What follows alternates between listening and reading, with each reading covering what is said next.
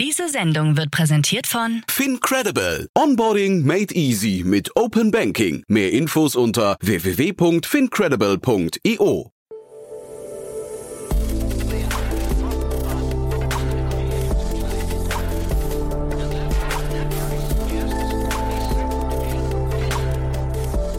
Startup Insider Daily. Herzlich willkommen zu Startup Insider Daily. Mein Name ist Jan Thomas und heute geht es hier um das Thema Compliance. Bei mir zu Gast ist Niklas Hanitsch, er ist der Co-Founder und CEO von Secure. Und das Besondere dabei ist, das Unternehmen war gerade erst beim Notar, also kommen quasi unterschriftsdruckfrisch in diesen Podcast.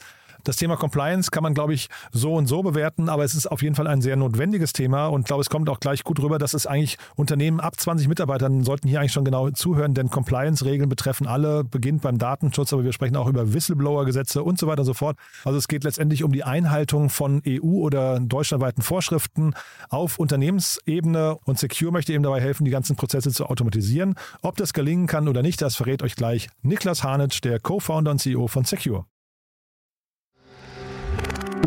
Werbung. Hi, hier ist Nina aus dem Content-Team von Startup Insider. Vielleicht hast du es ja schon gehört, wir haben endlich neben unserem Hauptkanal Startup Insider nun auch separate Kanäle für unsere verschiedenen Formate eingerichtet. Wenn du zum Beispiel nur unser tägliches Nachrichtenupdate Startup News hören möchtest, kannst du ab jetzt ausschließlich den Startup News Kanal abonnieren. Gleiches gilt für Investments und Exits, Startup Spotlight und alle anderen Formate, die zukünftig kommen werden. Die volle Ladung Startup Insider, also alle Formate, gibt es natürlich weiterhin hier auf dem Hauptkanal. Also, um die einzelnen Kanäle zu abonnieren, besuche jetzt startupinsider.de/slash insider. Wir sehen uns auf deinem Lieblingskanal. Startup Insider Daily. Interview. Ja, dann freue ich mich sehr. Niklas Hanitsch ist hier, Co-Founder und CEO von Secure. Hallo Niklas. Hallo, ich freue mich auch hier zu sein. Cool, dass wir sprechen. Glückwunsch zur Runde erstmal. Dankeschön. Ja, jetzt musst du mir gleich mal erzählen, was ist denn an dem, Täter, äh, an, an, dem Thema Compliance so spannend? Also für mich ist das, ich bin ja Jurist, ähm, für mich ist das Thema Compliance deshalb spannend, weil es ähm, gerade im Bereich IT-Compliance den Bereich, äh, wie die Gesellschaft funktioniert und wie die Gesellschaft sich weiterentwickelt, so stark betrifft. Also ne, gerade Datenschutz und auch Informationssicherheit oder äh, andere Themen, die man so unter Corporate Social Responsibility subsumieren kann. Und ja, das, das fasziniert mich daran. Lass uns da mal ein, also nochmal ein bisschen tiefer gehen. Das ist ja schon spannend, wenn du sagst, wie, wie Gesellschaft funktioniert. Wie soll denn Gesellschaft funktionieren? Ja, ich, äh, ich bin ein Freund von der sozialen Marktwirtschaft. Ich Aha. bin ein Freund von Balance. Ich bin, ähm, ich finde, dass sich Leistungen lohnen sollte. Aber ähm, ja, ich finde auch, dass äh, zu viel Kapitalismus und zu viel ähm, ja, Ungleichheit auch nicht gut ist. Und äh, ich glaube, dass viele unserer europäischen Regulierungen ähm, im Kern ja diesem guten Zweck dienen, diese Balance zu erhalten und deswegen auch echt cool sind. Also für, ja, ich stehe total dahinter. Aber sie sind natürlich nur cool, wenn sie nicht ein totaler Pain in the Ass sind, äh, für, für die Business Owner sie umzusetzen. Und Jetzt sag mal ganz kurz, was kann Compliance jetzt, welche Rolle kann Compliance dabei sp spielen? Ähm, das klingt ja so ein bisschen, als hätte sie gestalterische äh, äh, Fähigkeiten auch oder eine gestalterische Komponente, ne? Naja, Compliance ist ja einfach die Einhaltung von Regeln, Vorschriften, Gesetzen. Mhm. Genau. Und ja, an diese, äh, also diese Regulierungen resultieren ja in der Regel in irgendwelchen Gesetzen mhm. und an die müssen sich die Unternehmen halten. Mhm. Und das tun sie nicht, wenn, wenn es ätzend ist, sich daran zu halten oder ähm, ja. Aber jetzt, du hast ja auch gerade, also Entschuldige, wenn wir jetzt noch so kurz ein bisschen auf allgemeineren Schauplätzen sind, ne? aber du hast gerade Kapitalismus ja. angesprochen. Der unterliegt ja eben keinen Regeln oder, oder, oftmals äh, versucht man zumindest so mit Hauen und Stechen die Regeln zu umgehen. Ähm, spielt da Compliance für dich auch eine Rolle? Ja, definitiv. Also das ganze äh, Datenschutzthema äh, spielt für mich da ein großes, äh, ein großes Thema. Ähm, weil dadurch, dass äh, große Tech-Firmen eben alle möglichen Daten ähm, verarbeiten können und daraus auch Rückschlüsse auf unser Verhalten ziehen können oder auch unser äh, Verhalten nudgen können auf bestimmte Art und Weise, ähm, haben wir natürlich einen riesen Vorteil durch die Menge der Daten, die sie überhaupt verarbeiten können. Mhm. Und jetzt seid ihr im Bereich der Automatisierung von Compliance-Prozessen, ähm, was sich ähm, zumindest fokussiert in diesem Bereich. Ne? Ist das ein, ein, Thema, was dann nur für größere Unternehmen äh, relevant wird oder fangt ihr da auch schon bei kleinen Unternehmen an? Nee, gar nicht. Wir fangen auch bei kleinen Unternehmen an. Also wir haben ja verschiedene äh, Bereiche, insbesondere Datenschutz, ähm, Datenschutz, Informationssicherheit Whistleblowing, AML und so weiter. Und äh, gerade Datenschutz ist für alle Firmen in Deutschland relevant, die mehr als 20 Mitarbeiter haben. Mhm. Sag, sag, mal, wie ihr da vorgeht, weil das ja schon, also lassen wir mal konkret werden, ja. ähm, weil das betrifft ja dann möglicherweise fast alle unserer Hörerinnen und Hörer, ja? Genau. Mhm. Also was wir äh, als erstes verkaufen, ist ein sogenanntes Smart Audit. Das ist im Prinzip, was wir Juristen als Sachverhaltsermittlung bezeichnen würden. Mhm.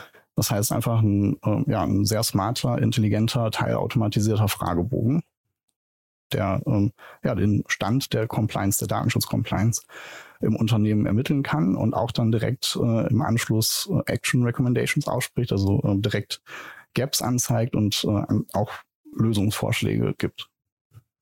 Mhm. Genau, das ist so, äh, das ist so das Kickoff, was wir machen. Dann wissen die Unternehmen, wo sie stehen und was sie noch zu tun haben und kriegen auch von uns dann direkt Tools an die Hand, um äh, ja, die, die Gaps zu schließen. Ich mache mal ein Beispiel dafür. Also ein Gap könnte lauten, dass die Mitarbeiter nicht wissen, was sie tun oder lassen sollen. Dafür haben wir dann eben Trainingsfeatures in unserer Plattform oder äh, ein großes Thema ist, dass viele Firmen gar nicht wissen, was, was sie überhaupt für Daten verarbeiten, wo die liegen, wer überall Zugriff drauf hat auf welcher Rechtsgrundlage die verarbeitet werden und so weiter. Ähm, dafür haben wir ein Tool, mit dem man das sogenannte Verzeichnis von Verarbeitungstätigkeiten erstellen kann, was im Wesentlichen eine große Prozessübersicht ist. Ähm, genau. Und das läuft eben alles teilautomatisiert ab und eben immer mehr und mehr automatisiert durch ähm, ja, Scraping, durch äh, APIs und, und so weiter. Mhm. Heißt also, jetzt könnte eigentlich jedes Unternehmen in Deutschland mit mehr als 20 Mitarbeitern eigentlich schon für, für dieses Modul euer Kunde sein? Genau. Ja. Und wie ja. weit seid ihr davon weg? Also wir haben ein paar hundert Kunden Aha. und die reichen von ähm, ja, SMBs zugegeben. Ähm, meistens kommen die Kunden zu uns, weil sie irgendwas wollen. Also in der Regel haben sie einen, größere, einen größeren Deal an der Angel oder ähm, also haben ein Angebot an eine größere Firma gemacht und die sagt, hey, wir finden euer Produkt oder Service ist sehr cool, aber äh, wir glauben nicht, dass ihr so richtig compliant seid und haben äh, Bauchschmerzen, euch unsere Daten zu geben, unsere Kundendaten. Und dann kommen in der Regel unsere Kunden zu uns und sagen, hey, ich äh, habe hier diesen fetten Deal, den würde ich gerne gewinnen. Mhm. Und äh, bringt mich mal schnell up to speed, damit ich diesen Auftrag gewinnen kann. Mhm. Und das, das ist, ist meistens, ja, ja, wenn man jetzt an Startups denkt, ähm, ich sag mal so, nach dem zweiten Jahr oder so kommen Startups in der Regel auf uns zu. Mhm. Und sind das einfache Prozesse?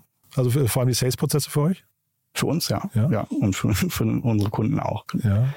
Und ja. du hast vorhin im Nebensatz irgendwie, wie, wie hast du es genannt, Whistleblowing EML oder so hast du gesagt, ne? Genau, also äh, Whistleblowing, es gibt die äh, EU-Hinweisgeberrichtlinie, die äh, verpflichtet zum Beispiel alle Unternehmen mit mehr als 250 Mitarbeitern, ähm, ein Hinweisgeber-Reporting-System zu implementieren. Das heißt, äh, im Wesentlichen in der Lage zu sein, ähm, ja, Hinweise zu äh, erhalten, wenn äh, ein Mitarbeiter einen Verstoß, ja, zum Beispiel mitbekommt, weil äh, er mitbekommt, wie jemand Bestechungsgelder angenommen hat oder ähm, ja, sowas eben.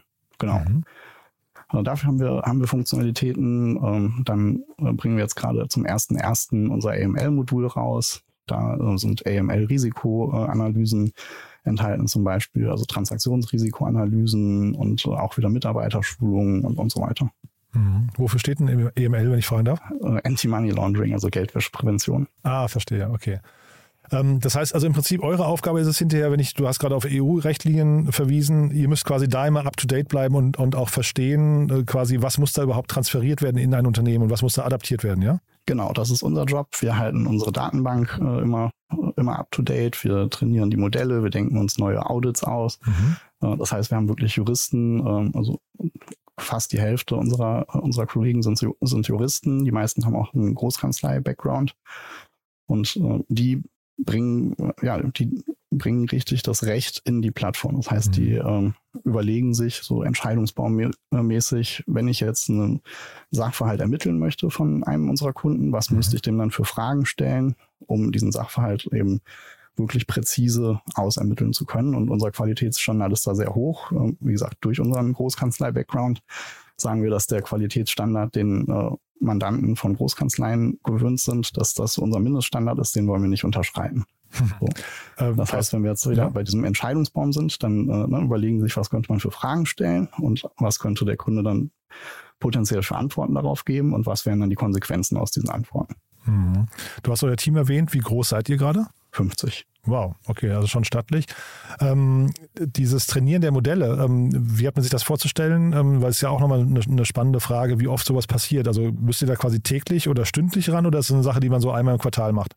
Nee, also wir arbeiten ganz, ganz normal agil. Das heißt, wir haben bestimmte, äh, ja, wir haben Sprints und äh, alle zwei Wochen müssen eben bestimmte Projektziele erreicht werden. Mhm. Haben insgesamt eine Roadmap und die Nee, ich frage, weil, weil, diese, diese, diese ganzen sagen wir, neuen Gesetzgebungen haben ja oft irgendwie so eine Übergangszeit, ne? Genau, also da, darauf würden wir ähm, reagieren, wenn wir äh, ja, unser, unsere Roadmap planen. Wir, mhm. Also viel Regulierung kündigt sich ja vorher schon an mhm. und äh, wir versuchen dann eben rechtzeitig darauf vorbereitet zu sein. Dann gibt es natürlich Rechtsprechungen, die man äh, unter Umständen berücksichtigen muss.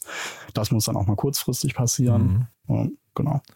Ich bin ja eigentlich also ein Freund von. Ja, so bitte, ja. Genau, ein Beispiel, äh, seit ein paar Monaten äh, darf man in Österreich Google Analytics nicht mehr äh, einsetzen. Und äh, wir wissen eben, welche unserer Kunden sitzen in Österreich, von den österreichischen Kunden, welche nutzen Google Analytics. Und nur die haben dann eben einen entsprechenden Hinweis bekommen, hey, so wie ihr das vorher genutzt habt, könnt ihr es nicht mehr einsetzen. Deswegen bitte jetzt so und so machen. Ich habe sogar, glaube ich, gehört, in Deutschland darf man Google-Fonts nicht mehr einsetzen. Ne? Solche ja, äh, du darfst es äh, nur noch lokal laden. Ja, ja, genau. Ne? Also da, da, da ja. geht, also da, darauf wollte ich eben auch hinaus. Ich finde, Regulierung greift manchmal auch zu weit. Kannst du dazu mal, also es spielt euch natürlich in die Karten. Jetzt wirst du wahrscheinlich sagen, Regulierung ist toll, aber ich habe so das Gefühl, manchmal überregulieren wir auch. Ähm, wie ist da deine Meinung? Ja, ich, ich ähm, habe das ja eingangs schon gesagt, ich äh, finde Regulierung, ähm, wenn sie einen positiven Zweck verfolgt, gut, aber sie darf halt kein Pain in the Ass sein. Mhm. Und ein Pain in the Ass ist sie immer dann, wenn ich, äh, ja, wenn ich mich irgendwie ungerecht behandelt fühle, wenn es äh, unverhältnismäßiger Aufwand ist, äh, diese, äh, diese Anweisung zu befolgen. Und äh, das ist eben, warum Secure existiert, weil wir unseren Kunden diesen Pain abnehmen wollen. Ja, oder wenn man halt zum Beispiel jetzt in dem konkreten Fall Abmahnanwälten, ne, das ist ja wirklich ja. auch so in Deutschland, das ist ja ein Unding, dass es sowas überhaupt noch gibt, ähm, die dann quasi eine, fast so eine Wegelagerermasche daraus äh, entwickeln. Ne? Das darf eigentlich auch nicht sein. Ja, also ich habe dazu ein gespaltenes Verhältnis. Ich, mhm. äh, ich finde das absolut kein schönes Geschäftsmodell. Äh, ich, äh, ne, wir äh, würden sowas auch niemals äh, irgendwie in Erwägung ziehen, mhm. Ähm, damit unser Geld verdienen zu wollen. Mhm. Aber ähm, Andererseits, wenn es die nicht gäbe, warum sollte sich dann überhaupt jemand an äh, irgendeine Regulierung halten? Klar, ich kann äh, von Behörden noch irgendwie äh, eine Strafe bekommen. Äh, ich habe unter Umständen Schadensersatzansprüche von äh, Betroffenen mhm. zu leisten oder so, aber ähm, diese Abmahnanwälte sind natürlich nochmal ein zusätzlicher Pain sozusagen, ne, der auch dazu bewegen kann, ja, dass ich mich mit solchen Themen beschäftige, die ich eigentlich sonst nicht auf dem Schirm hätte. Aber ja, ich, ich sehe es genau wie du. Also ich finde, das ist kein schönes Geschäftsmodell und ja, aber eigentlich könnte das bei euch ja theoretisch sogar eine, so, eine, so ein Außenposten werden, ne? dass ihr einfach sagt, wir kennen alle Regulierungen und könnten jetzt so Abmahn, äh, Abmahnanwälten, könnten wir jetzt sogar die, was ich, die Steilvorlagen geben, womit sie jetzt in Zukunft Geld verdienen könnten. Ne? Ja, wir, wir haben mal äh, testweise was ähnliches äh, gemacht. Also wir haben uns äh, im Rahmen der äh, Möglichkeiten, also der äh, gesetzlich erlaubten DSGVO äh, und auch UWG erlaubten Tatbestände, äh, haben wir eben auch äh, Unternehmenswebsites gescraped und äh, haben die dann darauf hingewiesen, dass sie jetzt theoretisch abgemahnt äh, werden könnten. Mhm. Ähm, haben dann aber, ne, also wenn sich dann darauf jemand gemeldet hat, prima, dann haben wir ihm geholfen, ansonsten aber auch nicht. Ja, das ist auch super. Also das, ja. das gefällt mir deutlich besser. So könnten Abmahnanwälte auch vorgehen, dann hätte ich ja. auch kein Problem mit denen, ja, mit dem, diesem, dieser äh, grundsätzlichen Ausrichtung. Wo steht denn, vielleicht kannst du dazu mal was sagen, Europa, weil ich verstehe jetzt gerade richtig, viele Regulatorien kommen äh, oder neuen Regeln kommen aus ähm, von der EU, ne? Die sind gar nicht mehr, die müssen dann umgesetzt werden in nationales Recht wahrscheinlich. Ne? Und ähm, wie ist genau. das im internationalen Vergleich, ähm, zum Beispiel mit den USA? Sind wir da überreguliert oder unterreguliert? Äh, ich glaube weder noch. Äh, ich glaube, viele äh, Unternehmer haben immer, haben immer so den Traum von Amerika, wo alles viel weniger reguliert ist und viel äh, freier. Ja. Aber mhm. das halte ich für persönlich für, für Quatsch. Manche Dinge sind vielleicht äh, zu Lasten von, von Schwächeren einfacher in den USA ne? oder zu Lasten der Natur vielleicht. Aber ähm, ja, also die, die Stundensätze von Anwälten in, der, äh, in, den USA sind viel höher. Die äh, potenziellen rechtlichen Risiken sind meines Erachtens auch viel höher als in der äh, EU. Ähm, von daher ja, glaube ich, dass wir, dass wir weder über noch unterreguliert sind. Mhm. Jetzt reden wir ja vor dem Hintergrund der Finanzierungsrunde von euch. Ähm, tolle Runde, finde ich. Äh, vielleicht magst du noch mal kurz durchführen, ja? Ähm, ja, genau. Visionaries ist im Lead. Ähm, da sind wir auch sehr, sehr ähm, happy mit, äh, mhm. mit der Entscheidung. Die Harmonie ist einfach, ja, hätte ich mir nicht vorstellen können, dass, äh, dass man so ein tolles Verhältnis haben kann. Äh, und dann haben wir eine ganze Reihe von Business Angel. Und äh, wir haben zu, sozusagen zuerst angefangen, ähm, über CLAs bei Business Angels ähm, Geld einzuwerben. Und ähm, ja, am Anfang war es auch gar nicht so leicht, weil ähm, wir kommen ja aus einem ähm, wir waren ja noch am Anfang nicht da, wo wir heute sind. Ne? Also ähm, gerade was so Automatisierungslevel angeht. Ähm, und viele hatten, äh, viele potenzielle Investoren hatten Schwierigkeiten, das äh, ja uns zu glauben oder auch wirklich zu verstehen. Compliance ist ja auch ein sehr komplexes Thema. Mhm. Und wir waren wahrscheinlich am Anfang, das war unsere erste Runde, die wir graced haben, auch noch nicht so gut darin, das einfach zu, einfach mhm. zu erklären. Ja, und irgendwann ist dann der Knoten Platz. Dann haben äh, haben wir den ersten Angels das äh, zeigen können. Also ich äh, denke da gerade an SB21, das waren mhm. eine unserer äh, frühen Angels. Also Brücke 21, ne? Ja, genau. Ja, mhm. ja die haben es dann verstanden, dass, äh, dass, dass wir wirklich, äh, was die Automatisierung angeht, äh, ja, auch ein großes Stück weiter äh, vorne sind, als, äh, als marktüblich ist. Mhm. Und ähm, ja, dann ging es so Schritt für Schritt weiter, haben wir immer mehr Business Angels gewinnen können. Musste mal ein paar Namen erwähnen, weil die, also tatsächlich, die, da kamen bei mir ein paar Fragezeichen vom Fit her. Also da habe ich mich gefragt, wie die zum, zum Teil zu euch passen zum Beispiel? Na, Nico Rosberg habe ich gesehen und Mario Götze. Da habe ich jetzt gefragt, was haben die beiden mit Compliance zu tun? Äh, Finde ich, also nicht, dass sie, dass sie das kein spannendes Thema wäre, aber äh, die waren jetzt für mich jetzt, da, da habe ich keine Domain-Expertise gesehen, um es mal so zu sagen. Ja, die investieren ja beide viel in Startups, ja. viel in, ähm, auch viel in SaaS, auch viel in B2B mhm. und ja. Ja. Genau. Also eigentlich alle unsere Business Angels ähm, sind, ich sag mal, professionelle Angels, die äh, regelmäßig in SaaS B2B-Firmen investieren. Das wollte ich auf keinen Fall absprechen. Ja. ja. ja. Da ein mhm. gutes Netzwerk haben, mhm. gutes äh, Hintergrundwissen, uns mhm. äh, Türen öffnen können. Ja. Mhm. Nee, also starke Runde auf jeden Fall. 5,5 Millionen Euro habe ich hier stehen, ne? Ja, korrekt. Das ja, ist unsere Seed-Runde und bis dahin sind wir gebootstrapped. Und ähm, wie weit kommt ihr jetzt mit dem Kapital? Und vielleicht auch, was steht als nächstes an? Ja, ähm, also wir werden unser Produktportfolio eben noch weiter auf, äh, ausbauen, also sowohl in die Breite noch äh, weitere Module hinzufügen, als auch in die Tiefe bestehende Module noch weiter ausbauen und äh, die Automatisierung in vielen Modulen, auch die Vernetzung von ähm, Modulen, um Synergieeffekte zu erzielen, noch äh, stärker forcieren. Ähm, und äh, ja, regional wollen wir jetzt äh, im äh, während der Seed-Runde, also bis zur Series A, erstmal uns im Dachraum äh, bewegen Einfach weil die Tools, die äh, Unternehmen im Dachraum benutzen, sich sehr stark ähneln. Und wenn wir jetzt zu weit äh, schon, schon nach den Sternen greifen würden und äh, mhm. äh, jetzt schon irgendwie, ich sag mal, in die USA gehen oder so, mhm. da, da werden ganz andere Tools äh, regelmäßig genutzt. Und das hat dann eben sehr große Implikationen für unsere Datenmodelle. Mhm. Und deswegen glauben wir eben, dass wir jetzt in den nächsten ein, zwei Jahren noch äh, insbesondere im Dachraum den Kunden den größten Mehrwert nutzen können und dann äh, dann vielleicht zur Series A dann auch weitergehen. Und sag mal so die größten Herausforderungen für euch noch vielleicht, ähm, also gibt es Dinge, die dir Kopfschmerzen bereiten oder wo du sagst, boah, das könnte nochmal kritisch werden? Ja gut, die ganze, die ganze Marktsituation aktuell äh, macht uns natürlich Kopfschmerzen. Ah, ist das so? Ich hätte gedacht, ihr seid eigentlich da krisenresistent und, und äh, das, das spielt euch vielleicht nicht in die Karten, aber es ist zumindest für euch erstmal neutral, oder? Ähm, jein. Also ja. ich, ich glaube, hm. äh, allgemein investieren gerade Business Owner eher vom Verhalten. Ähm, sei es, also ich meine Automatisierungslösungen, da haben wir vielleicht noch äh, einen Vorteil gegenüber großen Beratungsprojekten, mhm. die äh, tierisch teuer sind und äh, viele Manntage haben. Ne? Also da glaube ich tatsächlich äh, könnte es sogar ein Vorteil für uns genau, sein. Genau, man guckt eher nach Kosteneinsparungspotenzialen, ne? Genau, ja. ja. Und das, das, mer das merken wir natürlich schon. Mhm. Also wir wachsen zwar trotzdem sehr schnell, aber ähm, nicht schnell genug aus in einem anderen Markt noch ja. viel schneller wachsen. Ja. Also ne, in einem entspannteren Markt, ohne mhm. Krieg, ohne Corona und Co. Mhm. Ja, also das, das macht mir natürlich, äh, macht mir natürlich Angst. Ähm, auch irgendwie diese ganzen Tech-Entlassungen und so, die durch die Medien gehen, ist einfach mhm. keine angenehme Stimmung gerade im Markt, mhm. finde ich. Und mhm. das ähm, ja, geht an uns natürlich auch nicht äh, spurlos vorbei. Mhm. Ähm, ja, ansonsten gute Leute finden, das war, glaube ich, schon immer schwierig, wird auch mhm. immer schwierig sein. Darin sind wir aber sind wir aber sehr gut. Also waren jetzt viele externe Faktoren dabei, ne? Also würde ich sagen, also das Marktumfeld und so weiter, das sind natürlich Dinge, die, glaube ich, fast jedes Unternehmen so, oder jeden Unternehmer so ein bisschen umtreiben gerade. Ähm, aber ja. Äh, ne, du sagst Angst, ich, also ich, ich habe hier viele Investoren haben wieder zu Gast, die sind eigentlich recht positiv, dass das jetzt eben quasi so eine Delle ist. Wir hatten jetzt zwölf Jahre Aufschwung irgendwie äh, un, ungebrochen. Das ist fast so eine, so eine, also zumindest hoffe ich, das kann man einfach so glauben. Das ist eine natürliche äh, Korrektur, die aber nicht bedeutet, dass der Markt kippt insgesamt. Ne? Ich bin grundsätzlich auch optimistisch, äh, aber ja, es, als Gründer haben wir natürlich auch eine Verantwortung für mhm. fürs Team und muss irgendwie eine Perspektive geben und mhm. es muss weitergehen. Mhm. Und deswegen würde ich lügen, wenn ich einfach sage, dass mich die allgemeine Marktsituation jetzt komplett kalt lassen würde. Mhm. Nee, finde ich auch total aufrichtig, wie du es sagst, ja. Ja.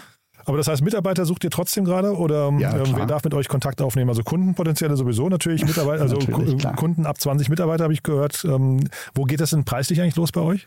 Ja, ähm, wir haben drei verschiedene ähm, Compliance Needs sozusagen. Also ähm, ich sag mal, ein Hersteller von Schrauben, die haben nicht so einen hohen Compliance Need wie ein ähm, Pharmaunternehmen. Mhm. Das sind so drei Lanes und ähm, wonach sich die Preise unterscheiden und dann nach Anzahl der Mitarbeiter. Ähm, Genau, preislich geht's los, so äh, bei, für kleine Unternehmen mit einem äh, geringen Compliance Need Score bei 200 Euro ungefähr mhm. im Monat. Mhm. Cool. Also das heißt, kleine Unternehmen dürfen sich mehr oder generell darf sich jedes Unternehmen melden, das Kunde werden möchte oder mit euch mal in Austausch gehen möchte. Mitarbeiter dürfen sich melden und wahrscheinlich auch Investoren, die irgendwann mit euch mal mit der Series äh, A reden möchten. Korrekt, ja. ja. ja. Cool. Genau. Also wir haben auch äh, einige größere Kunden. Äh, das, also eines unserer USPs ist, wir haben kein, äh, kein Tool für reine Expertenanwender gebaut. Mhm. Also viele, äh, viele, es gibt ja schon ein, einige auch echt gute äh, Tools im Compliance, äh, im Compliance Automation Bereich. Aber äh, in meiner Wahrnehmung sind viele davon, ja, richten sich sehr an, an Juristen oder ähm, ITler oder äh, Compliance Manager, äh, die diese Tools dann bedienen. Und mhm. unser ähm, unser Ziel war immer, ein Tool zu bauen, was auch, ich sag mal, du bist ein kleines Startup, du hast kein, kein Legal, äh, ja, kein Legal Member im Team, äh, du kennst dich null damit aus, aber du hast eben dieses Problem, dieses Compliance-Problem, äh, das ist potenziell sehr teuer. Gehst zum Anwalt äh, und sagst, wie compliant bin ich, dann äh, kommt er vorbei, spricht mit allen deinen äh, Mitarbeitern, versucht den Sachverhalt zu ermitteln, äh, geht dann in sein Kämmerlein, macht sich schlaue Gedanken und kommt dann mit einem riesen Report auf, auf dich zu und äh, der kostet dich dann ein paar tausend Euro, äh, die du vielleicht gar nicht hast. Äh, das wollten wir eben, diesen Pain wollten wir abnehmen mit einer wirklich sehr günstigen und sofort verfügbaren Lösung. Mhm. Und äh, ja, haben eigentlich gedacht, dass, äh, dass das eher auch für SMBs äh, bis mit, ja, mittlere Mittelständler äh, hauptsächlich interessant ist, aber, aber komischerweise kommen auch sehr viele Corporate-Kunden auf uns zu, die sagen, hey, wir haben zwar eine, äh, wir haben zwar eine Compliance-Abteilung, wir haben irgendwie 20 Unternehmensjuristen und äh, die wissen alle, äh, die wissen äh, alle genau, wofür diese Tools da sind. Mhm. Aber erstens sind die, sind die alle nicht so super tech-savvy. Das heißt, ähm, viele dieser Tools sind eben nicht so anwenderfreundlich gewesen und die hatten Schwierigkeiten, die zu bedienen. Und äh, die sagen uns, hey, Secure ist das erste Mal ein Tool, wo ich keine Angst vor habe. Und dann zweitens, selbst wenn die wissen, ähm, was, äh, ja, also was sie da tun müssen, um, äh, um eben Compliance im Unternehmen zu gewährleisten, müssen sich auch immer wieder Informationen von anderen äh, Mitarbeitern im Unternehmen einholen, die eben von Compliance keine Ahnung haben, weil sie in der HR-Abteilung arbeiten, in der Marketing-Abteilung und äh, keine rechtliche Grundausbildung bekommen haben. Und die, äh, ja, die müssen eben auch Informationssystem äh, liefern und je einfacher äh, und selbsterklärender das ist, desto weniger müssen dann die aus dem Juristenteam äh, erklären, was sie eigentlich von denen wollen. Mhm. So, und, äh, ja, deswegen schätzen uns eben auch viele Corporates mittlerweile. Cool. Und ne, Gesprächsbereitschaft besteht, man erreicht euch wahrscheinlich auf LinkedIn oder Webseite, ne? Wir können auch beides gerne verlinken. Ja, sehr ähm, gerne. Klingt, klingt auf jeden Fall sehr spannend. Niklas, dann sind wir mit meinen Fragen erstmal durch. Haben wir was Wichtiges vergessen aus deiner Sicht? Nö, eigentlich nicht. Cool. Du dann, ja, ich drücke die Daumen, ähm, dass, dass die Angst sich auch bald legt, ne? Also dass Back to Normal kommen irgendwann wieder äh, spätestens, ich glaube 2023 wird ein gutes Jahr. Da ja, also ich, ich, ich, wollte das jetzt gar nicht so negativ framen. Also äh, bei uns passieren sehr viele äh, positive Dinge auch. Wollte ich sagen, ne? Äh, klingt also, auch super bei euch, ja. Gar nicht. Ähm, ja. Ich freue mich total aufs nächste Jahr. Ja. ja. Schönes Schlusswort. cool, Niklas. Du, lieben Dank, dass du da warst. Und äh, wie gesagt, wir bleiben in Kontakt. Wenn es bei euch Neuigkeiten gibt, sagen wir eine Series A und so weiter, dann äh, hören wir uns wieder, ja? Klasse, machen wir so. Super. Danke dir. Bis dann, ja? Tschüss. Ja, bis dann. Tschüss. Werbung. Hi, ich bin Paul, Product Manager bei Startup Insider und hier, um dir kurz unser Podcast-Verzeichnis vorzustellen. Mit einer wachsenden Liste von bereits über 10.000 Episoden ist unser Podcast-Verzeichnis die größte Sammlung deutschsprachiger Podcasts rund um die Themen Unternehmertum, Technologie, Digital Marketing und mehr. Nutze jetzt die verschiedenen Filter, um Podcasts zum Beispiel nach ihrem Themenschwerpunkt, Gästen oder Erscheinungsdatum zu sortieren, damit du genau das findest, was dich interessiert. Also, wenn das was für dich ist, dann besuche jetzt ganz einfach unsere Plattform auf startupinsider.de slash insider. Startup Insider Daily, der tägliche Nachrichtenpodcast der deutschen Startup-Szene. So, das war Niklas Harnitsch, Co-Founder und CEO von Secure. Cooles Thema, finde ich, ein cooles Gespräch und wahrscheinlich für viele von euch relevant. Äh, vielleicht überlegt ihr mal, ob ihr innerhalb eures Unternehmens äh, das weiterempfehlen könnt an die entsprechenden Personen und natürlich auch in dem Kontext auch diesen Podcast weiterempfehlen könnt. Vielleicht kennt ihr jemanden, der uns noch nicht kennt. Dafür vielen, vielen Dank wie immer und euch vielen Dank fürs Zuhören. Ich sage schon mal ein schönes Wochenende. Vielleicht hören wir es nachher nochmal wieder. Ansonsten alles Gute. Bis morgen, bis Sonntag oder bis nächste Woche. Ciao, ciao.